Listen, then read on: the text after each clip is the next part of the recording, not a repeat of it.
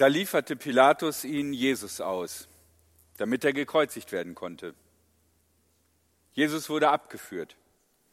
Er trug sein Kreuz selbst aus der Stadt hinaus zu dem Ort, der Schädelplatz heißt, auf Hebräisch Golgotha. Dort wurde Jesus gekreuzigt und mit ihm noch zwei andere, einer auf jeder Seite und Jesus in der Mitte. Pilatus ließ ein Schild oben am Kreuz anbringen, auf dem geschrieben stand, Jesus der Nazoräer, der König der Juden. Viele Juden lasen dieses Schild.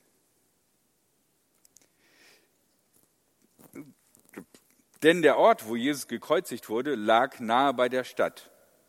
Die Inschrift war in hebräischer, lateinischer und griechischer Sprache abgefasst. Die führenden Priester des jüdischen Volkes sagten zu Pilatus, schreibt nicht der König der Juden, sondern dieser Mann hat behauptet, ich bin der König der Juden. Pilatus erwiderte, was ich geschrieben habe, das habe ich geschrieben. Nachdem die Soldaten Jesus gekreuzigt hatten, teilten sie seine Kleider unter sich auf. Sie waren zu viert und jeder erhielt einen Teil. Dazu kam noch das Untergewand.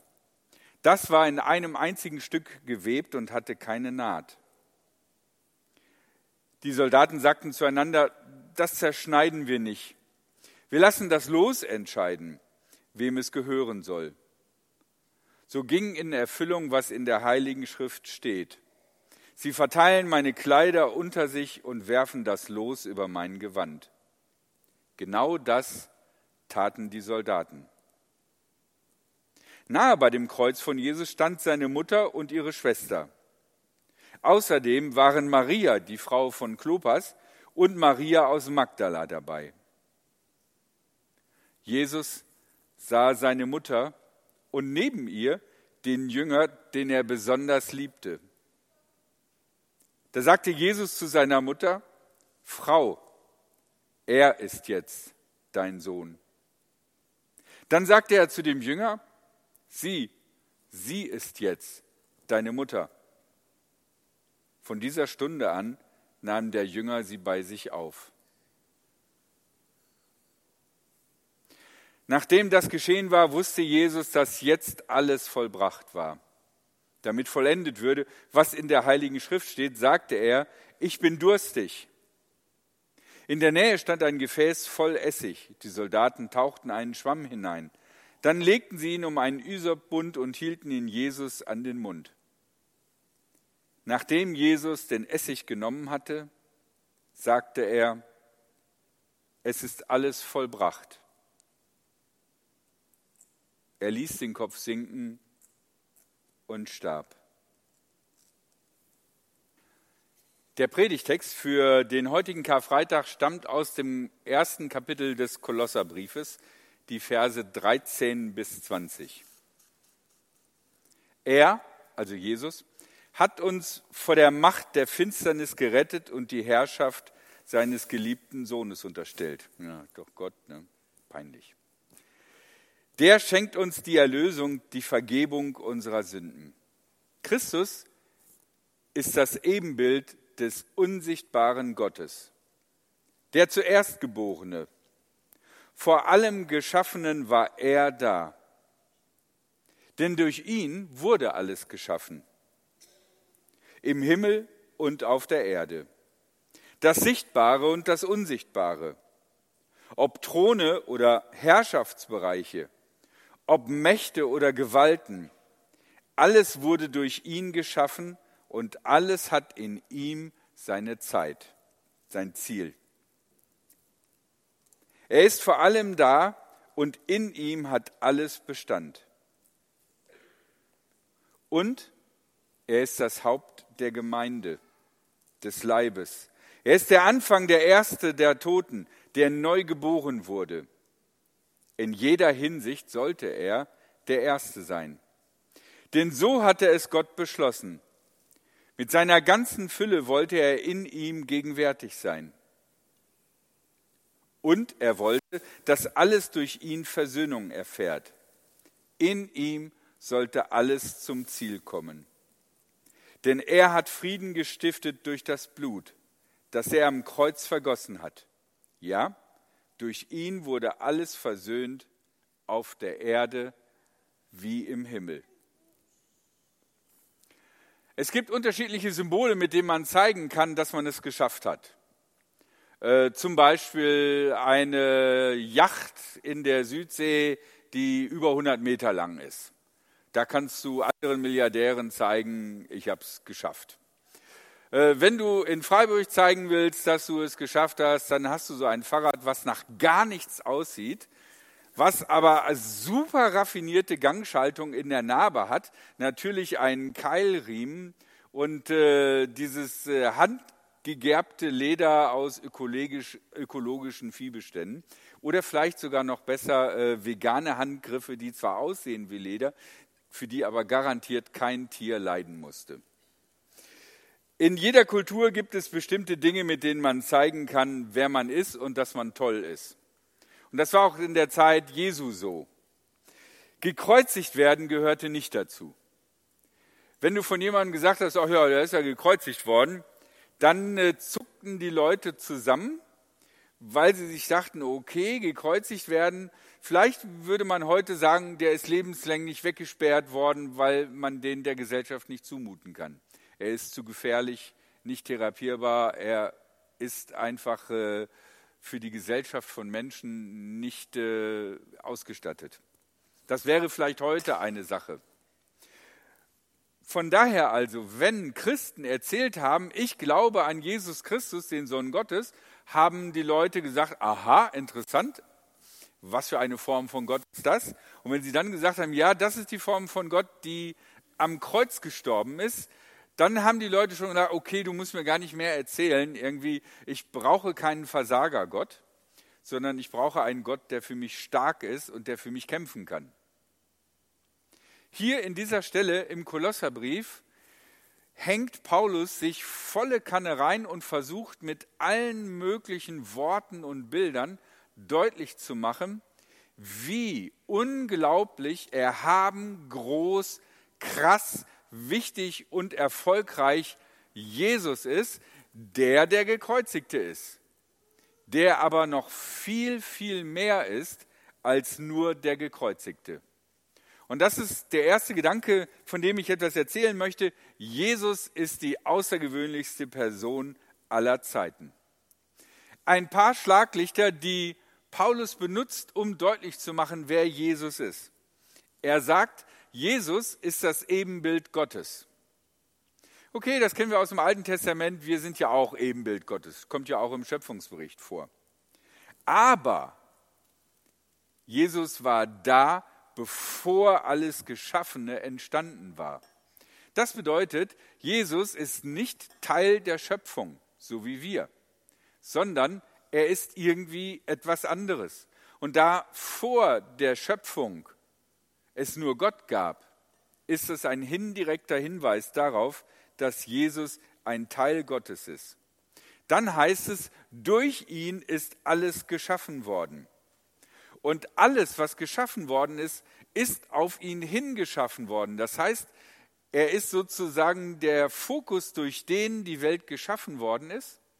Und der Sinn, der Zweck, der Ziel, das, die Existenz des ganzen Universums deutet hin auf Jesus Christus. In ihm findet alles sein Ziel. Also maximaler kann man eigentlich von niemandem mehr reden. Wenn man sagt, das ganze Universum ist durch ihn geschaffen, für ihn geschaffen und erfüllt sich in dieser Person. Das ist also die göttliche Seite, mit der ganz deutlich wird.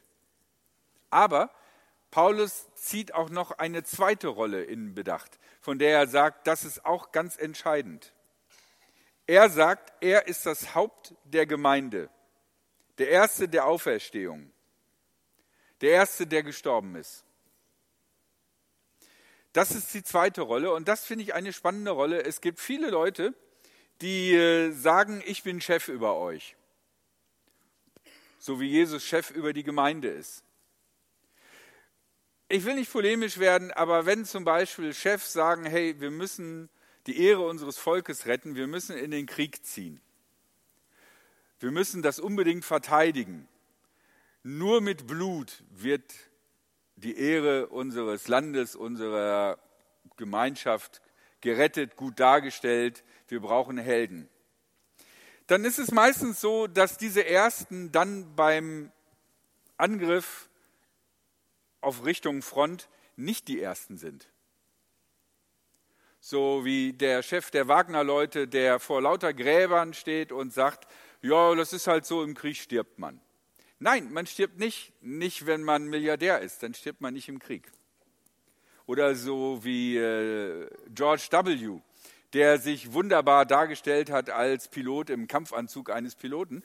Allerdings während des Vietnamkrieges, und er war genau eigentlich im richtigen Alter, seine Eltern es irgendwie gemanagt haben, dass er irgendwie unabkömmlich war und er nicht in den Vietnamkrieg musste, so wie Tausende von anderen jungen Amerikanern. Jesus, sagt Paulus, ist der Erste, der Chef, das Haupt. Und Jesus ist der Erste, der gestorben ist. Das heißt, den Weg, den Jesus uns nahelegt, hat Jesus schon gemacht. Er war der Erste. Er ist also nicht der Erste im Sinne, ich stehe oben und sage euch, was ihr macht, sondern er ist der Erste im Sinne von, ich selber ziehe das durch und ihr könnt hinter mir her. Und wenn ihr sagt, boah, sterben, hu, habe ich Angst vor. Ja, aber ich sage euch, ich bin diesen Weg gegangen. Und wenn ihr sagt, boah, wird es wirklich was nach dem Tod geben oder holen mich nur die Würmer? Ich habe Schwierigkeiten, mir vorzustellen, es gibt mehr als das Leben, was hier ist. Dann kann Jesus sagen, du kannst mir vertrauen, ich bin den Weg gegangen, ich bin auferstanden. Jesus ist also der Erste in dem Sinne, dass er all das, was vor uns liegt und von dem er erwartet, dass wir es tun, der all das schon gemacht hat. Und das ist, finde ich, ein ganz besonderer Punkt, den wir an Jesus sehen können, dass er nicht von Leuten etwas verlangt, was er nicht selber getan hat. Jesus tut, was er sagt. Und in diesem Sinne ist er etwas ganz Besonderes. Und in diesem Sinne kann er sagen, ich bin der Erste, ich bin der Chef. Das war mein erster Gedanke. Jesus ist die außergewöhnlichste Person. Eine zweite Sache, die in diesem Text drin ist, wo Paulus ein bisschen beschreibt, dass Jesus ja sozusagen ähm, das ist, worauf die ganze Schöpfung hin angelegt ist und die Erfüllung, das Ziel der Schöpfung. Ähm, diesen Gedanken fasse ich mal so zusammen. Vergebung, Versöhnung führt zum Ziel, dem Frieden. Und das ist das Entscheidende im Leben Jesu. Dieser Weg, dass er die, den Weg zur Vergebung freimacht, zur Versöhnung und dass dadurch Frieden entsteht. Ja, ich meine, das ist so eine alte Nummer, dass äh, in so einem Gottesdienst an Karfreitag äh, jetzt der Pfarrer anfängt, davon zu erzählen, was ihr für böse Sünder seid. Und wie schlimm das mit euch ist und wo ihr alle landen werdet und dass ihr deswegen Versöhnung braucht Erlösung.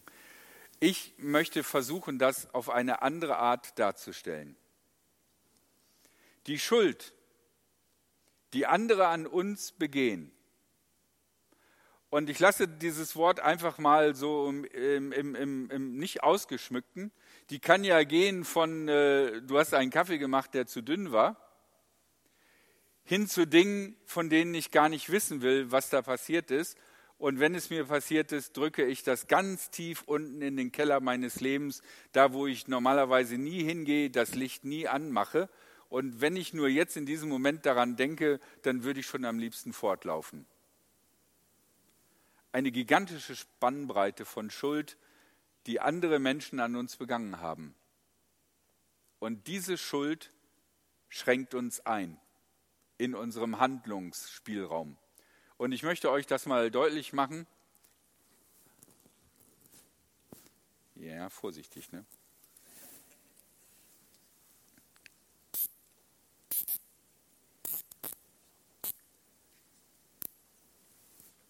Okay. Äh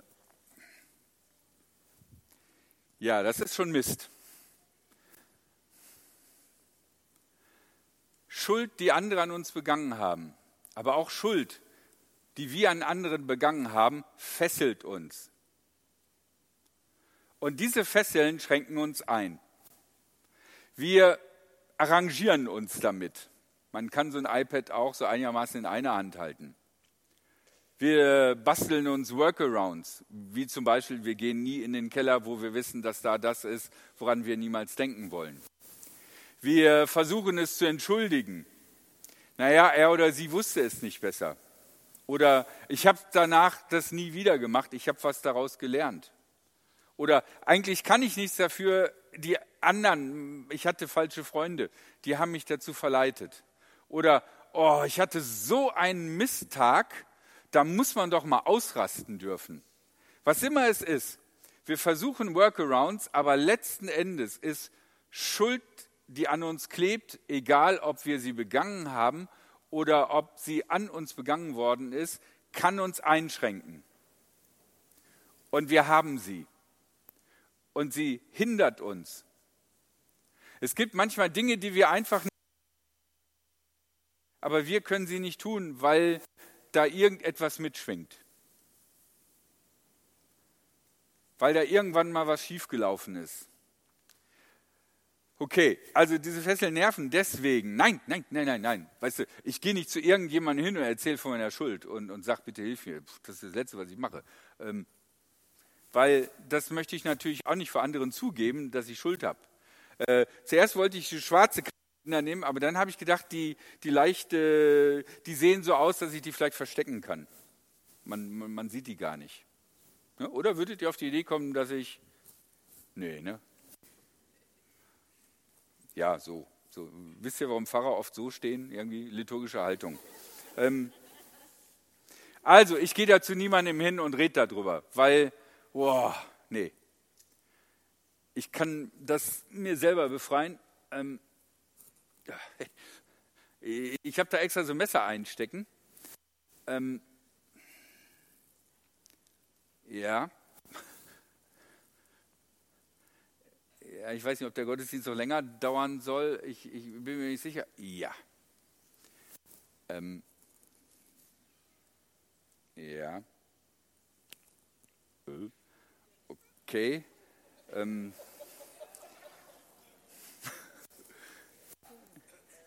Es ist fummelig. Vielleicht schaffe ich es tatsächlich, in irgendeiner Form diese Schuld selber loszuwerden. Aber der beste, sicherste und einfachste Weg ist, weil ich kann mir nämlich auf diese Art und Weise mit dem Messer auch noch selber verletzen, der beste Weg ist,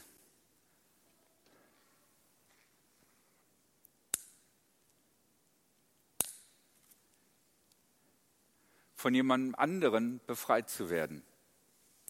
Und die Idee des Evangeliums, die zentralste Idee des Evangeliums ist, dass wir nicht unsere Schuld selber handeln müssen und versuchen müssen, entweder es zu verstecken, eingeschränkt und gefesselt durchs Leben zu gehen oder irgendwie an uns rumzupopeln, um das Ganze loszuwerden, sondern die zentrale Idee des Evangeliums ist, dass Jesus mit dem Seitenschneider kommt und uns losmacht. Jetzt ist es aber so, dass Vergebung und Vergeben bekommen und sich entschuldigen unter Umständen ganz schön viel Schweiß und Blut kostet und anstrengend ist und nicht leicht ist. Man muss Dinge sehen, die man lange nicht sehen wollte. Man muss vielleicht Dinge aussprechen, und sagen, die man eigentlich nicht sagen wollte. Es ist nicht einfach, sondern es ist ein harter Job. Und wir sehen an dem Kreuz und dem Tod Jesu, dass Gott leichte Schulter nimmt und sagt, ja, komm, ey, mit dem Kabelschneider mit so ist es ja ganz leicht gemacht. Sondern es wird deutlich am Kreuz, dass Gott die Schuld ernst nimmt. Und dass, wenn Gott uns vergibt, dass das für ihn auch keine leichte Sache ist. Kein Ich wisch das mal weg, sondern auch etwas kostet. Das ist die zentrale Botschaft des Kreuzes. Jesus möchte uns befreien von Schulden, die andere an uns begangen haben, die wir begangen haben. Und das ist seine Einladung durch das Kreuz. Ich nehme deine Schuld ernst.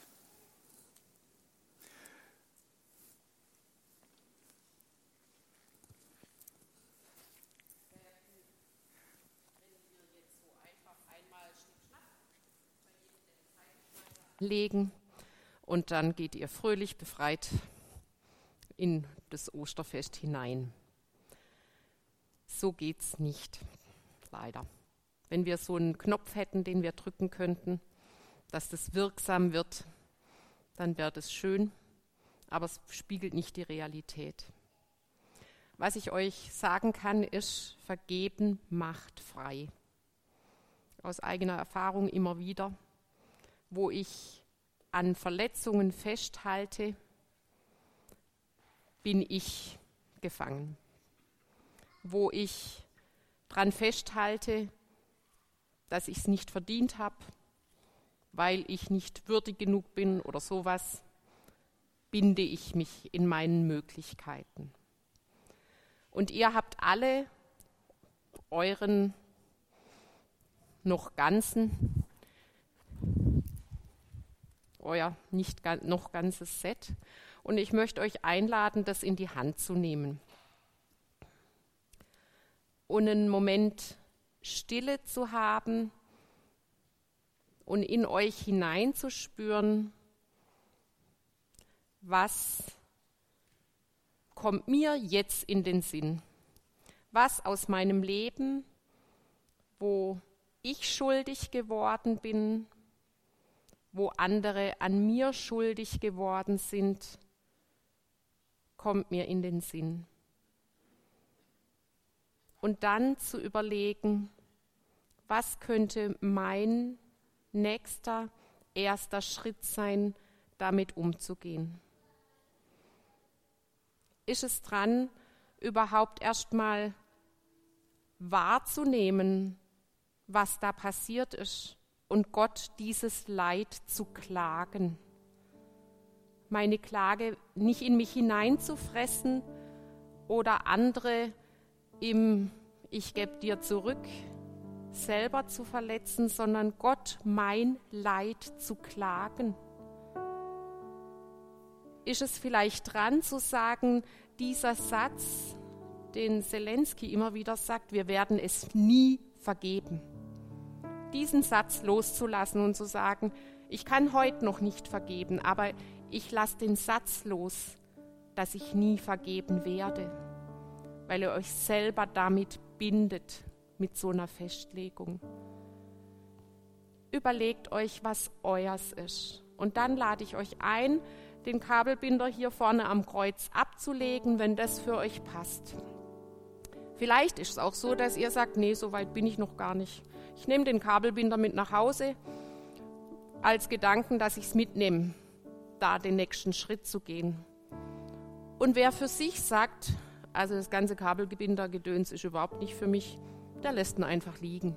Ihr seid in Freiheit eingeladen, in euch zu gucken, das, was Ralf gesagt hat, das, was aus dem Evangeliumstext gekommen ist, für euch wirken zu lassen und dann den Schritt so zu gehen, wie es für euch passt.